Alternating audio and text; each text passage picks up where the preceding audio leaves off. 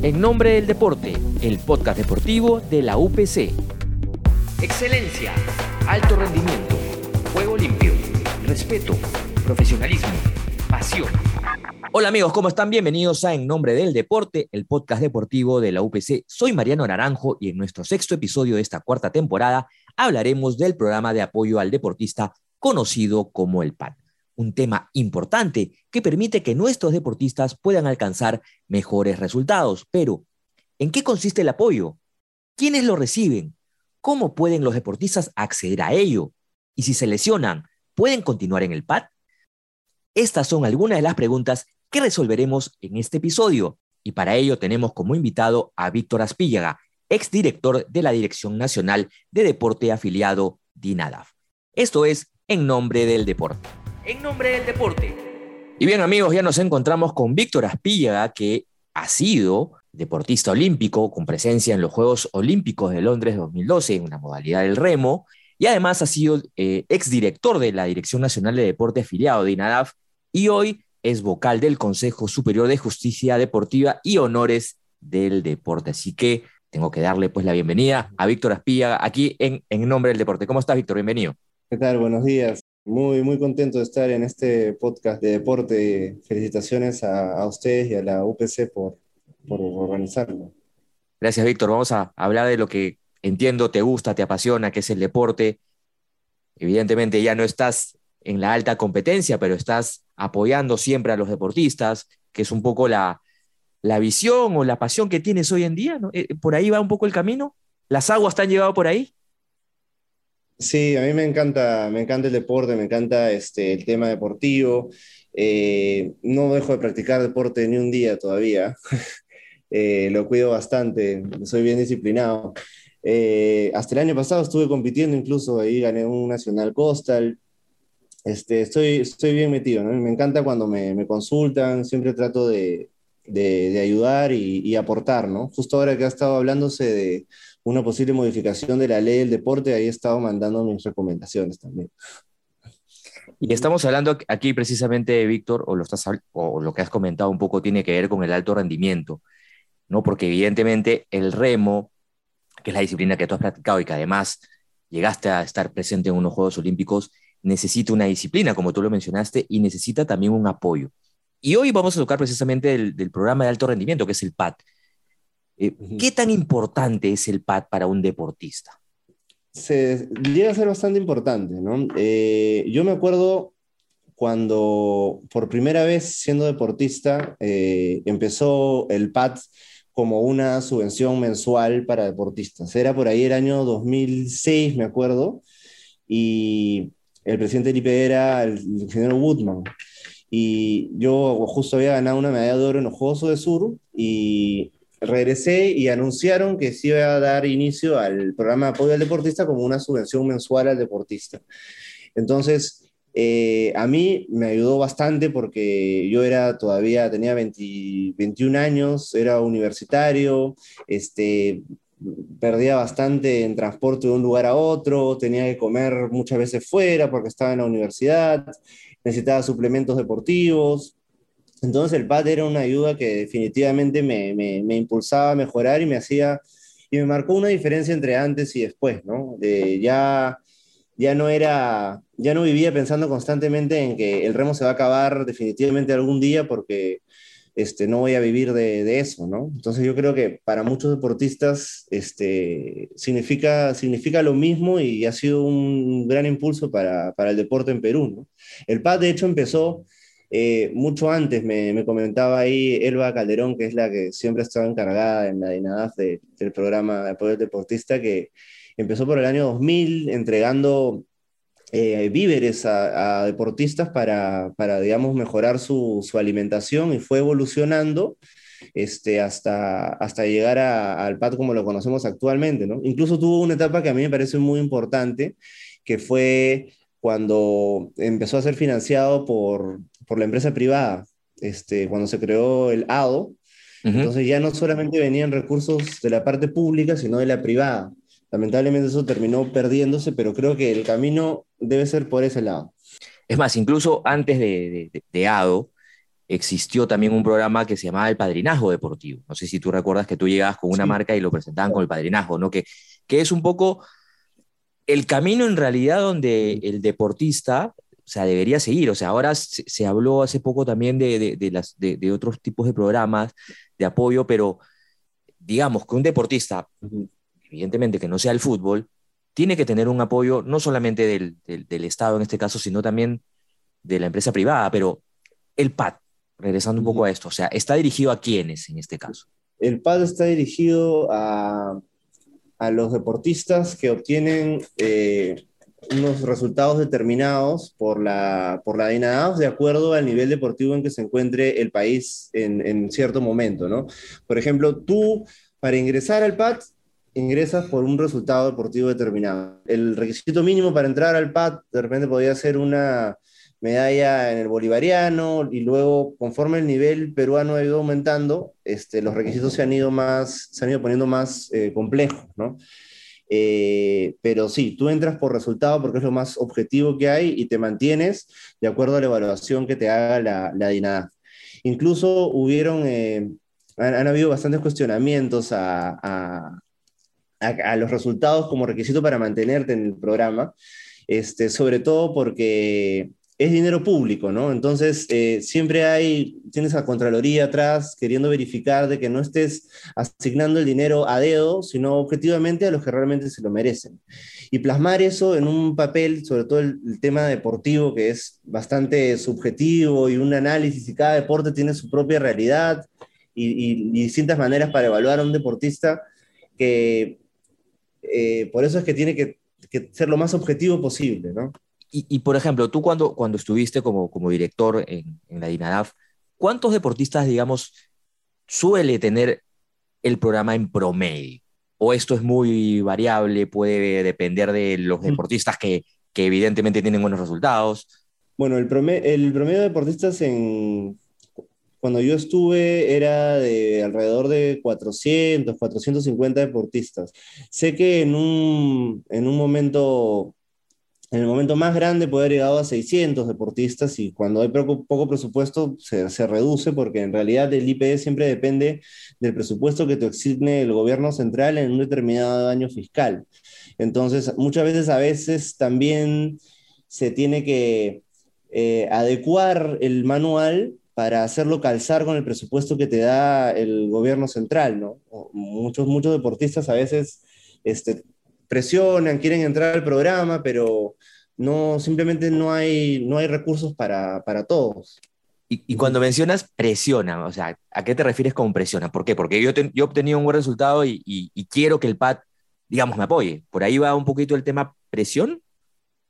Por ejemplo, te doy un ejemplo que justo me ha pasado hoy día, que tenía esta entrevista con ustedes. Eh, un, un, amigo está preparando a una deportista de, no voy a decir de qué deporte, pero este, que ha tenido un resultado importante en un mundial. ¿ya? Digamos que este resultado no necesariamente calza en alguno de los, de los, de escalones de, que ha establecido el, el programa, ¿no? Eh, es más, tal vez este resultado en un mundial, si tú lo evalúas eh, específicamente, individualmente, de repente equivale a un mejor resultado que un, que un resultado que sí te daría un puesto en el PAS. Y cuando llegas a esa situación, pucha, tú quieres favorecer al, al, deportista, el deportista también te presiona, oye, pero vale mucho más un décimo puesto en un mundial que una medalla de oro en un bolivariano, vale muchísimo más. El funcionario público, porque los que, los que evalúan la entrada al PAD son funcionarios públicos, tienen que actuar como funcionarios públicos. Entonces, salirse de la, de la línea en ese caso implica que después tú tengas responsabilidad administrativa. Eso es un problema que la, verdad no sabemos cómo darle vuelta y mi propuesta siempre ha sido por eso que los recursos deberían venir del sector privado que te va a dar un poco más de flexibilidad para poder darle, poder atender a estos deportistas, ¿no? Y disculpa si soy reiterativo, pero me parece interesante explayarnos un poquito en este tema, porque ¿cómo puedes comparar o cómo pueden compararse estos niveles deportivos entre deportes diferentes además, o sea, estos escalones. O sea, yo soy, eh, digamos, boxeo y en tu caso Álvaro Turán. O sea, ¿cómo, ¿cómo se comparan? O, o, no hay una comparación, digamos, entre, entre los niveles o los escalones, como tú mencionabas? en el manual siempre se trata de, de, meter más aristas a, considerar y no solamente dejar el, el resultado en sí, ¿no? Por ejemplo, eh, puede haber habido un, un este, campeonato sudamericano, un bolivariano que te daría un lugar en el PAD, sin embargo, este, tú obtuviste la medalla porque solamente habían tres competidores o cuatro competidores. Entonces ahí de repente tienes que adecuar el manual para que eh, poner un mínimo de competidores para que sea un resultado válido para, para, para entrar al programa, ¿no? Eh, y así lo tienes que, que, que, adecuar, ¿no? O sea, no es lo mismo ver a un deportista que ha quedado quinto en el mundo, entre, solamente hubieron 10 países, que uno que quedó, pues de repente, este, en un, ¿qué te digo? un sudamericano laser, que se presentan varios por país, y de repente eran pues 60, 70 deportistas de distintos países y, y, logras el resultado, ¿no? Ahí hay un tema que digamos que, que hay un poquito que, que, analizar y resolver a partir de esta, de esta complejidad, sin duda.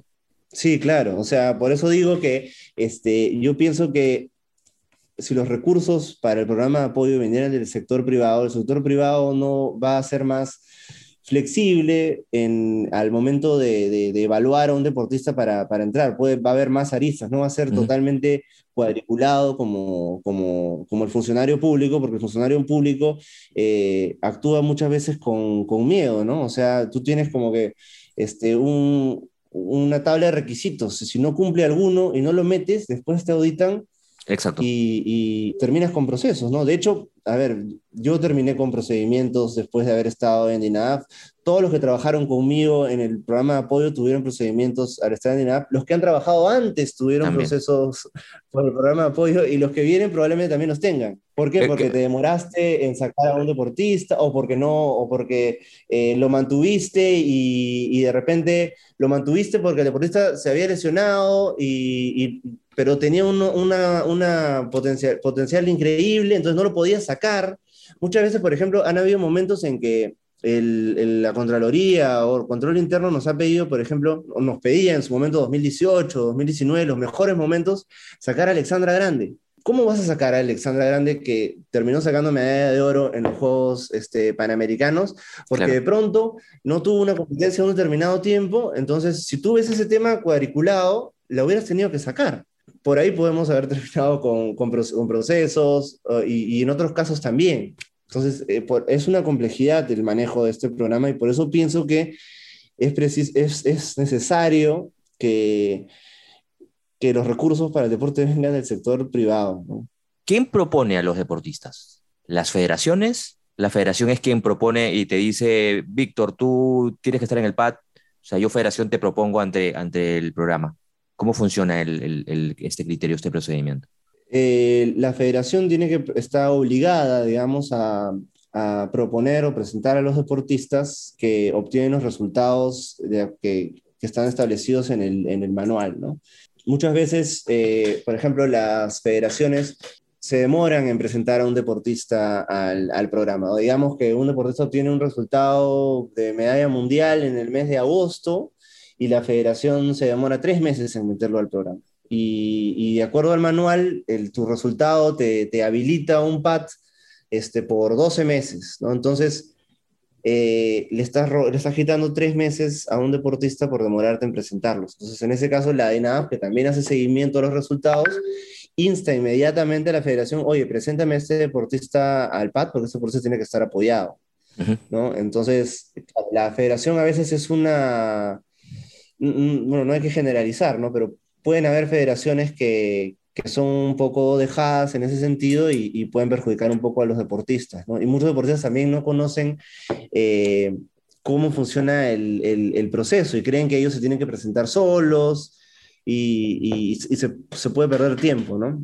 No sé si de repente han habido casos, ¿no? Yo soy un deportista calificado, tengo buenos resultados, pero mi federación por desidia, descuido, no me propone. Pero ¿cómo hacer en este caso? Justo uno de los, de los casos que alguna vez me han consultado es, yo digo, envía una carta directamente a, a, la DINADAF informando tu caso, pide una reunión, explícalo, porque muchas veces la, la DINADAF no te tenía mapeado pero de esta forma ya te va a ver y, le estás dando una herramienta a la INADEF para encarar a la federación y decirle, ¿por qué no me has presentado a este deportista? Porque al final eh, los intereses de la DINADAF y de la federación tienen que estar alineados, ¿no? La DINADAF quiere resultados, para eso está subvencionando a, a los deportistas y a las federaciones, y las federaciones este, les conviene también tener resultados porque la DINAF te va a mejorar la subvención si obtienes resultados y te la va a bajar si no tienes resultados. ¿Cómo es que se divide el, el PAD? Porque entiendo que hay deportistas calificados y están los de alto rendimiento, conocidos como DECAN. ¿no? Y, y, además que hay PAD 1, PAD 2, PAD maratonistas, o sea, ¿cómo hay, una, cómo hay una división en este caso? Bueno, sí, el PAD estaba eh, dividido en, en, los distintos niveles de acuerdo a, a a, resultados deportivos en distintas escalas, ¿no? Por ejemplo, habían dos pads, el pad 1 y el pad 2. El pad 2 era para los deportistas de más alto nivel, que básicamente eran resultados a nivel mundial y panamericano. Y el pad 1 eran este, deportistas que tenían resultados a partir de bolivarianos y sudamericanos. Y bueno, uno de los cambios que hicimos en el 2019 fue hacer una división más en el pad este, no solamente el PAD 1 y el PAD 2, que cada uno tiene entre 3 y 5 niveles, sino el PAD olímpico y no olímpico, el de modalidades olímpicas y el de modalidades no olímpicas. Este, porque está un poco favorecido el de modalidades olímpicas porque son, digamos, los, los campeonatos que, que tienen más interés para el IPD, los que el IPD considera fundamentales, que son los del circuito olímpico. Eh, estos son pues los Juegos Bolivarianos, los Juegos del Sur, los Juegos Panamericanos y los Juegos Olímpicos. ¿no? es, su interés del Estado tener este, un mejor puesto para Perú en los medalleros de estos campeonatos. ¿no? Eso es como que el termómetro del deporte peruano. Entonces sí, se hace esta, esta distinción porque también se entiende que son los deportes de modalidades olímpicas son deportes más competitivos. ¿no? Este, para entrar en los Juegos Olímpicos, un, un deporte pues tiene que cumplir unas cierta cantidad de, requisitos y ser aprobado por, por la Asamblea del Comité Olímpico Internacional, ¿no? Eh, entonces, eh, la modalidad olímpica siempre es más competitiva que la no olímpica. A pesar que pueden haber unos deportes como el squash, que no es olímpico y que tenemos, sin embargo, a, a un superdeportista como Diego Elías, por ejemplo. Ah, claro, no, es, no, es, por desmerecer a los deportes no olímpicos, o sea, con decirte que el squash podría ser olímpico en cualquier momento, ¿no? El, karate no lo era hasta que lo fue, este, la lucha estuvo, después se fue, después volvió a regresar, y así funciona, ¿no? O sea, y, yo veo que en la medida que el, el squash siga, este, porque también hay un, papel bien importante para destacar los deportes, que es el de la Federación eh, Internacional, ¿no? La Federación Internacional tiene que tener en cuenta que está compitiendo contra otras federaciones mundiales para vender a su deporte, ¿no? Entonces, yo creo que yo veo los, los, campeonatos de squash a veces y, y, tienen una este, presentación muy, muy buena, las transmisiones son, son bastante, bastante bacanas, buenos ángulos. Y es muy competitivo además también. Claro, entonces, por eso digo, yo creo que puede llegar a, a, ser olímpico. El mismo surf no era olímpico y ahora es, es olímpico y creo que estuvo bien divertido en los, en los Juegos de Tokio ver el, el, surf, ¿no? Y bien amigos, llegó el momento de la secuencia esperada, la pregunta experta. Eh, mi nombre es Giovanna de la Cruz Capani, soy atleta de Huancavelica y soy una atleta deportista olímpica en los Juegos Olímpicos de Río y Tokio 2020. Y bueno, mi pregunta es, eh, ¿cómo calificas a un atleta de alto rendimiento cuando se encuentra lesionado o en este caso eh, el embarazo? De acuerdo al, al, propio manual, está contemplado que en el caso de lesiones se pueda mantener al, al deportista en el pad, ¿no? Eh, a través de la, de, la, de la, federación se hace una evaluación involucrando a la Dirección Nacional de Servicios Biomédicos este, que es quien hace el informe eh, respecto a la, a la situación del, del, atleta, ¿no?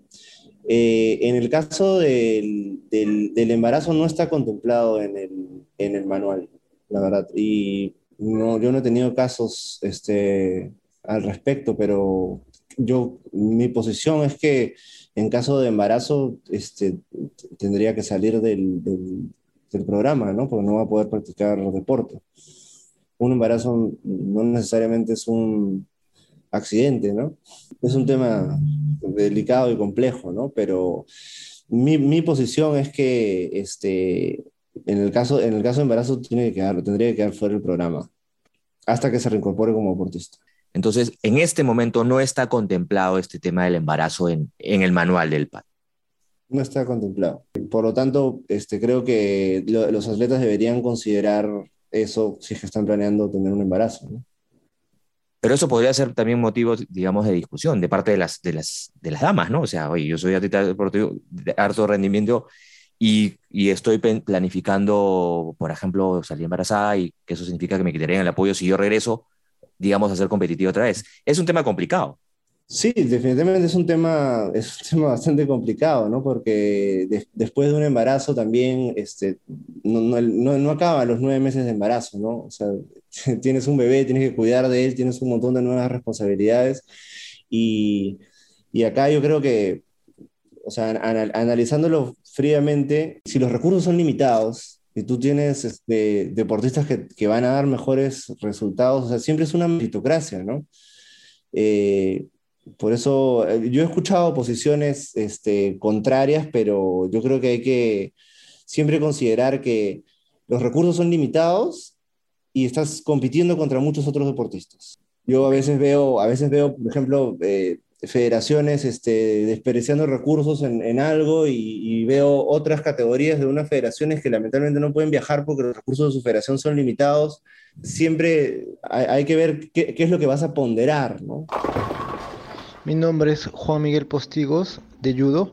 Y bueno, mi, mi, pregunta es la siguiente. Este, en el caso que un deportista esté varios años en el PAD, que ya sea un, un deportista confirmado, ¿no? que, haya, que haya estado en un nivel muy alto y que simplemente continúe la competencia este, y que a lo mejor no le vaya tan bien ese año, eh, es que eh, lo sacan del programa automáticamente o simplemente cuenta todo lo que hizo antes o lo que hizo los años anteriores donde fue donde tuvo un nivel muy alto no entonces eh, si privilegian a, los re resultados o todo lo que hizo durante su carrera o simplemente por un año que no le fue tan bien lo sacan son tan drásticos de sacarlos del programa. Está relacionado a la, a la pregunta anterior no eh, y, pasa en todo el mundo por ejemplo yo he visto en, deportes eh, en el mismo en el remo campeón campeón olímpico dos, este, en dos Juegos Olímpicos distintos y para, tiene un, tiene, se toma un año de descanso, llega otro deportista, este, ¿lo mantienes al dos veces campeón olímpico o no? ¿Lo vas a evaluar contra el nuevo deportista, digamos que pierde? De nuevo, siempre pasa por ver los, los derechos de los demás deportistas, ¿no? Siempre va a ser una meritocracia y la idea del PAT es que los deportistas siempre estén, digamos, este, con el cuchillo en la boca, entrenando, ¿no? Es una competencia y, y el mejor va a tener el, el, el, premio, ¿no? No, no, no va a ser fácil, ¿no? Eh, ahora, en el caso de Juan Miguel Postigos, claro, es un deportista que tiene años eh, y ha entregado su vida al deporte. Este, esto se ha, se, ha se ha valorado de alguna manera. En el Congreso salió una ley del deportista calificado de, de alto nivel en el 2019 eh, en el que se tenía pensado contemplar, digamos, qué es lo que va a pasar después de, de la alta competencia para los deportistas, ¿no? Este, no solamente el tema de, de sus resultados, o sea, no, no solamente el tema de su, de su, momento actual, cómo terminó, sino, digamos, que se, que se considere también el tiempo que ha estado dedicando al deporte de repente como experiencia laboral, porque te puede dar algunas cualidades, este, de repente que tengas derecho después de ciertos años de alta competencia a un seguro, porque muchos deportistas de repente terminan su carrera y el deporte los ha dejado pues, eh, con alguna lesión, algunos con algún problema en, en, el corazón. El deporte de alto rendimiento este, es, eh, ma maltrata mucho a los deportistas, no es tan sano como el deporte eh, normal, ¿no? Entonces, este, en, entiendo la posición de, de, de, Juan Miguel, felizmente está esa ley para, para apoyarlos después del deporte, este, pero mientras estás este, compitiendo, estás compitiendo, ¿no? Está, estás compitiendo por tu pat. Mi nombre es John Trevejo, actual seleccionado nacional de karate. Y mi consulta es, si teniendo en cuenta que cada vez el deporte se está volviendo más profesional, ¿es posible que el PAT se convierta en más que un apoyo? es decir, en un ingreso con las características de un salario para el deportista e incluso eh, darle un amparo legal? Acá estamos confundiendo lo que es este deporte profesional de deporte de alta competencia. ¿no? no necesariamente el deporte de alta competencia es deporte profesional. deporte profesional es el deporte que es autosostenible, el que puede generar los, suficientemente, los suficientes recursos como para que este, para vender su deporte, que, el, que el público esté interesado, las marcas se interesen a partir de esto y los deportistas sean remunerados. Eh, en ese sentido, es, es diferente al, al, deporte de alta competencia. El deporte de alta competencia puede no, no, ser profesional, porque no genera los recursos necesarios. Por eso es que este, lo que se puede recibir del Estado no, no, no va a ser nunca más que una subvención, ¿no? porque el, los, los, estados no, no van a considerar a sus deportistas como, como empleados públicos. Y creo que ahí esa sería toda la, la respuesta, no, hay, no habría más que, que discutir respecto a eso. ¿no? Y así llegamos al final de nuestro segmento, la pregunta experta.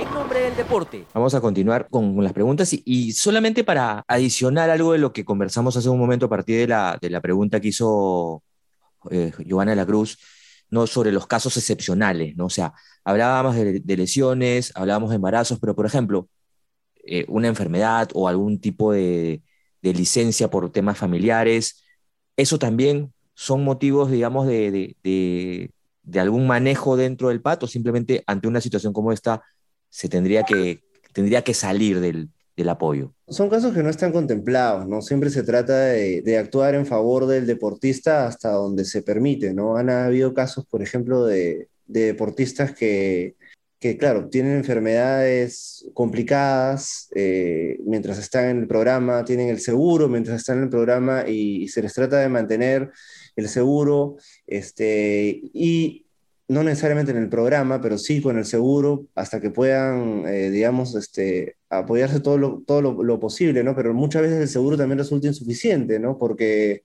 como digo, estamos en un, en un ámbito en que los recursos son eh, limitados, ¿no? O sea, en el, en el, Estado peruano tú puedes tener la mejor voluntad del mundo, pero tú te mueves por el presupuesto que te da el gobierno central.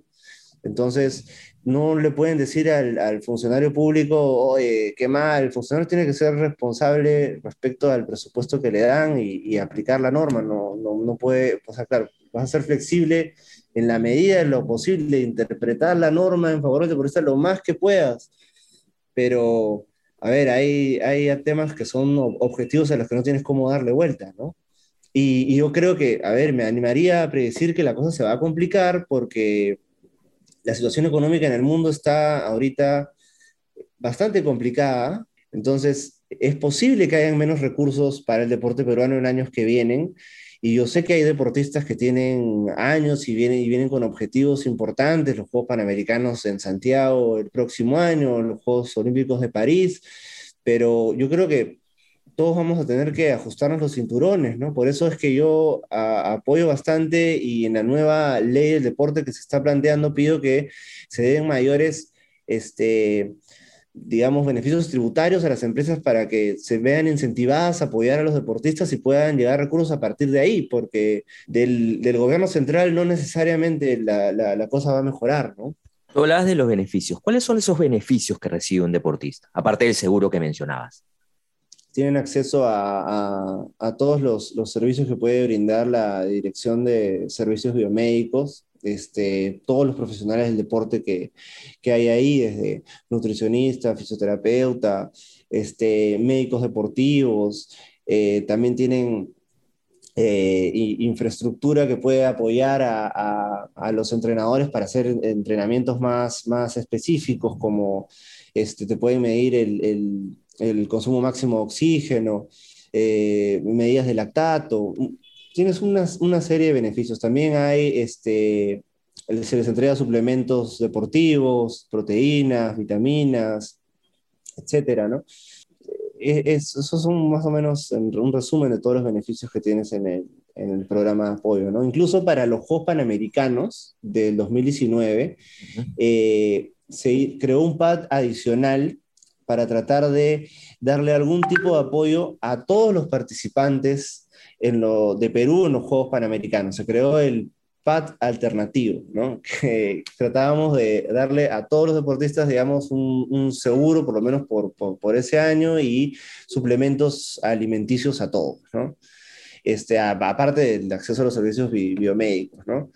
Eh, y claro, al final, como te digo, todo está reducido al, al, presupuesto disponible, ¿no? Para los Juegos Panamericanos, el, el presupuesto al, al, deporte había estado aumentando desde el 2015, pero casi duplicado respecto a 2013, 14.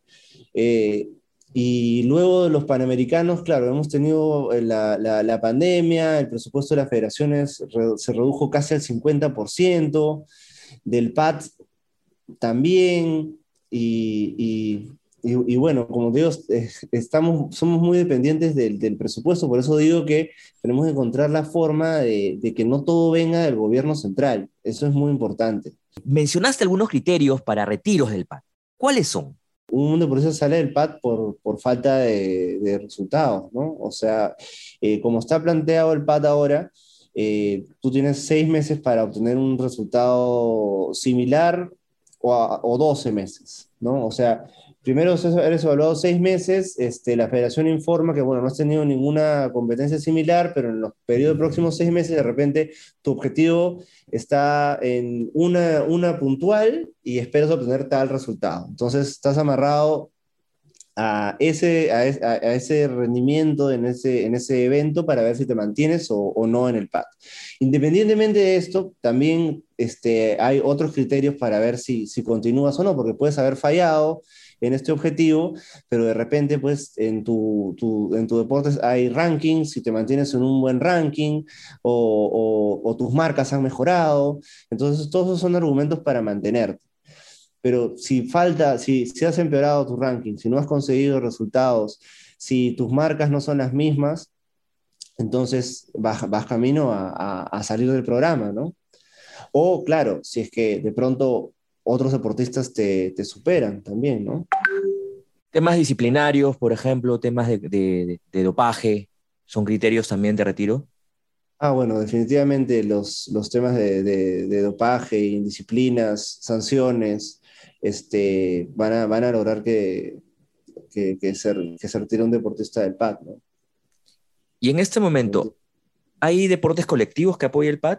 digamos, cuáles, cuáles son los criterios para deportes colectivos o se apoya a deportistas que forman parte de estos deportes colectivos? ¿Cómo, cómo es ese criterio? Ahora no estoy al tanto porque no, no, no, no estoy en, no trabajo en DINAF ahora, pero en su momento sí este, habían deportistas de, de vóley que estaban en el programa y de otros deportes colectivos mm, no, no había ningún otro deporte colectivo, pero sí se le brindaba apoyo a, a a, los deportistas, eh, a algunos grupos de deportes colectivos eh, en los centros de alto rendimiento, ¿no? Por ejemplo, en la Viena tenías un, deportista de, algunos deportistas de hockey, de, de handball y de volei también, ¿no? ¿Y para qué no es el PAC? Es decir, yo recibo un ingreso, yo soy deportista de alto rendimiento, ¿cómo saber si estoy usando correctamente ese ingreso y no verme involucrado en algún problema de pronto administrativo? O sea, ¿cómo yo debo usar esos fondos de forma correcta? Esa es una buena pregunta. El, el PAT no, no es, el ingreso que un, que un deportista recibe como subvención a través del PAT no, no está sujeto a una rendición. Eh, entonces, se, se, entiende que es en principio libre para los deportistas, pero en el sustento que, que se hace este, para conseguir el presupuesto para el programa, este, sí la DINADAF señala que cuál es el sustento de un determinado monto a ser asignado al deportista según su categoría. Por ejemplo, este, se dice, bueno, los 2.000 soles, por ejemplo, que recibe determinado deportista en el PAT, este, están considerados porque el deportista tiene gastos de tanto por transporte, tanto por alimentación, tanto por suplementos, tanto por eh, nutricionista o cualquier otro servicio que, que, que, pueda necesitar. No los tengo todos en la, en la, cabeza ahorita, pero ese es el sustento de, de, la, de la asignación de la subvención. ¿no? Ahora, sí quería mencionar un, un tema eh, que se dio para Tokio 2020, porque se creó un, un programa este, que asignaba subvenciones directamente a los deportistas para prepararse al margen de la federación, que luego eran sujetos a rendición de cuenta. Este programa se creó para, porque a veces la federación demoraba en, obtener los recursos o, era una manera indirecta de, que los recursos lleguen a los deportistas y se empezó a apoyar directamente a, los deportistas a cambio de que ellos presentaran un proyecto deportivo, este, señalaban las competencias a las que tenían que ir, las cosas que iban a necesitar, en algunos casos hasta, hasta sueldo para su entrenador y se les asignaba el dinero. El error que se cometió ahí fue que los deportistas luego tenían que rendir ese dinero a, al IPD y yo, lo, yo en su momento planteé que era una mala idea porque a un deportista no le puedes dar carga administrativa y, y, un par de años después, yo a veces he recibido consultas de, de, deportistas que me dicen que el IPD les está requiriendo este, la devolución de, por ejemplo, 5 mil soles porque la rendición estuvo insuficiente. Entonces, caramba, eh, ¿y qué pasa si el deportista no tiene para devolver el dinero? Y dice, bueno, se le enviará al Consejo de Justicia y se le sancionará. Escuché por ahí desde Dinadap. Y dije, bueno, esto empezó como una mala idea y terminó como una mala idea. De hecho, este, y seguro hay deportistas que ahora me están escuchando que que pueden tener algunos problemas de, de, rendición aún vigentes, ¿no? Y que me imagino que no deben saber qué hacer en este momento, ¿no? O sea, porque, porque, porque, además, porque además de pronto ni siquiera previo a eso se les dio de repente un tipo de capacitación, de inducción, de decir, así debes rendir, por ejemplo, quizás. De repente estoy equivocado. No, claro, incluso lo que me comentaban algunos era, me dijeron que, que me lo iban a probar, que no iba a pasar nada, que, este, que, era fácil, que solo tenía que recoger los tickets y de pronto es, oye, me tuve que comprar algo en, en, en tal país y ahora no me lo quieren reconocer. Entonces, ya lo comprometiste, ¿no? Por eso, este, yo creo que al deportista jamás se le debe dar carga administrativa. ¿Ese es un punto de mejora? Yo creo que ese programa Tokio 2020 no se debe volver a repetir. Eh, si es que es necesario asignar una subvención a los deportistas, lo correcto sería que el IPD haga el, cálculo de cuánto puede necesitar y que el deportista lo ejecute libremente. A las federaciones sí le puedes este, eh, pedir la rendición de cuentas porque las federaciones al mismo tiempo también están asumiendo un, gasto administrativo que también es subvencionado por el Estado, entonces tienen personas que se encargan de hacer sus rendiciones de cuenta y sus, sus, documentos. Pero los deportistas directamente no se les puede comprometer de esa manera y, creo que ese, ese, un programa como el de Tokio 2020 no se debería repetir nunca más. No sé si, si puedas responderme a esta pregunta, ¿no? pero hemos, has hablado mucho de, del manual.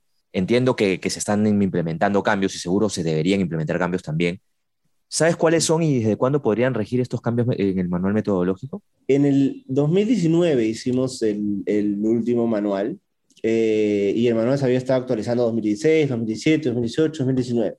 En el 2019 yo creo que ya es conocido eh, cómo, cómo, cómo, salió de la DINADAF y cómo entró en tela de juicio este, todo el programa de apoyo deportista en sí.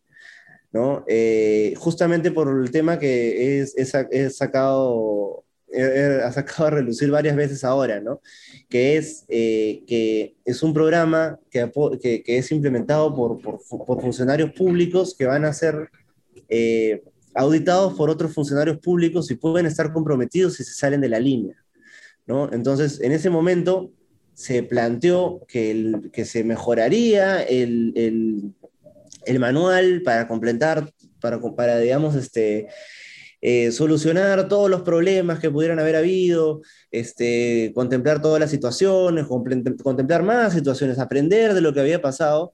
Sin embargo, hasta ahora sigue vigente el mismo manual que del 2019, no ha cambiado ni, ni una línea.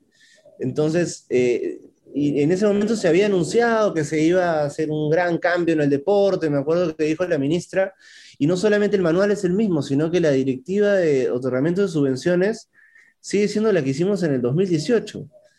Entonces, eh, claro, nadie, no mucha gente conoce esa información. Yo alguna vez la posteé en Facebook hace, hace poco, este, pero yo, yo entiendo que en 2020 y 2021 no han sido fáciles, sobre todo para un funcionario público eh, trabajando desde casa, teniendo que, que, coordinar un montón de cosas, pero, pero son cambios que todavía no se han dado y, y, si alguien puede escuchar esto, yo creo que ya es momento de, de empezar a, a, a, adecuarlo, ¿no? Porque, como digo, se vienen épocas en que, que posiblemente sean de vacas flacas y eh, estos defectos del pad podrían agrandarse bastante, ¿no? De los, los que están ahorita en, en los defectos de ahorita del manual, ¿no? Voy con la última pregunta, Víctor. ¿Crees que hay una relación entre el trabajo o esta función o funcionalidad que tiene el PAN y la mejora en el rendimiento deportivo en los últimos años en el Perú? Totalmente, o sea, y, eso lo ves en los medalleros. Eh, el Perú ha estado mejorando en los medalleros de, todos los, los, eventos del circuito olímpico, y por eso te mencionaba antes que eh, los eventos del circuito olímpico, que son los considerados fundamentales para el IPD, son el termómetro de qué tal te está yendo a nivel deportivo. Y en los Juegos Bolivarianos de 2017, en los ODESUR de 2018 y en los Juegos Panamericanos, Perú creo que eh, obtuvo casi récord de medalla en todos. Bueno, en los Juegos Panamericanos fue este, in, in, indudable que, que se más cuadriplicaron las medallas, ¿no? En, en, ese sentido, yo creo que eh, no solamente el programa de apoyo, sino el, el programa Top Perú eh, también fue muy, muy positivo para, para, para, el deporte de Perú, ¿no? El, realmente se le, yo creo que los deportistas nunca fue, llegaron tan bien apoyados como a los últimos eventos que han llegado. ¿no? O sea, yo me acuerdo en la época que yo entrenaba no, no, no teníamos tanta, eh, tanto apoyo. Bueno hubiera sido, ¿no? Pero... Eh, ¿Hubiese cambiado tu, tu, rendimiento de repente, tus logros, con un mayor apoyo como el de ahora? De, de, de, claro, quién sabe, ¿no? De repente hubieras también seguido remando más tiempo, eh, pero, pero claro, ahora, ¿cómo, ¿cómo seguir mejorando? Sería la pregunta, ¿no? Entonces, claro. ¿cómo seguir mejorando? Eh, sobre todo con, con, posiblemente menos recursos. Entonces, eh, ahí yo pienso que lo que va a tener que hacerse es, este, reducir el grupo de, de, de, apoyo y mantener la calidad del apoyo, ¿no? Porque el que mucho abarca, poco aprieta. Eh, eso es una diferencia, ¿no? Tú puedes decir, voy a apoyar 100, pero puede sonar eh, riguroso, estricto, pero es diferente apoyar 10 con más que a 100 con menos, ¿no? Es una matemática simple. Exacto. Y no solo eso, ¿no? O sea, también hay que, que ver y, y un poco voy a decir la palabra discriminar entre qué qué deporte está más favorecido para el peruano, ¿no? O Exacto. sea, este, si queremos buscar resultados deportivos como queremos una medalla, no nos importa eh, en qué, o sea, hay deportes en los que se, se acomodan mucho más al biotipo del, del, del, peruano que otros, ¿no? O sea, por ejemplo, no, no vamos a ver, es muy improbable ver a, a, un equipo campeón mundial de básquet de, de, Bolivia, porque no es un país pues, que tenga gente de, alta talla, ¿no? Entonces yo creo que por ahí también se puede eh, eh, explotar un poco el, el, el, uso eficiente de recursos. Ok, Víctor, ha sido una, una interesante entrevista, un interesante tema. Te comprometo para una siguiente oportunidad para hablar de un tema muy importante que son los laureles deportivos, porque si nos enfocamos en ese tema, nos es, es para otro episodio más, pero ha sido bastante interesante que las personas que nos siguen, que nos escuchan, puedan entender qué tan importante es el PAD, ¿no? que es el programa de alto rendimiento, que como tú lo has dicho, tiene que, que, que, que pues, sufrir, o mejor dicho, evaluarse, modificarse para el bien del deportista, que es lo más importante, que es, entiendo, lo que, lo que tú desde tu función, en algún momento dentro de la, de la dirección y hoy en el, en el Consejo de Honores del Deporte, eh, hay que eh, buscarlo y empujarlo e impulsarlo, por supuesto, ¿no? Claro, aprender de las experiencias pasadas, ¿no? O sea, para, aparte, es la única forma de, de, de mejorar, ¿no? Y bueno, tratar de prever el, el, el, futuro y qué es lo que va a, a fallar y, y, que no nos afecte tanto, ¿no? Perfecto, Víctor. Muchas gracias por la entrevista. Espero que, que te vaya súper bien y, y siempre ligado al deporte, por supuesto. Encantado, muchas gracias. Y así llegamos al final del episodio de hoy, donde sacamos conclusiones importantes sobre cómo se podría mejorar el apoyo a nuestros deportistas a través del PAD, que les permita sin duda alcanzar el alto rendimiento. Nos queda decir gracias por escucharnos, síganos en Spotify y si les gustó este episodio, déjanos un comentario y compártelo para que la comunidad de apasionados por el deporte siga creciendo. Este podcast deportivo llega gracias a Deportes UPC. Síguenos en Facebook, Instagram y Twitch como Deportes UPC. Nos encontramos en el próximo episodio, siempre con los mejores especialistas que hablarán en nombre del deporte. En nombre del deporte, exígete, innova, UPC.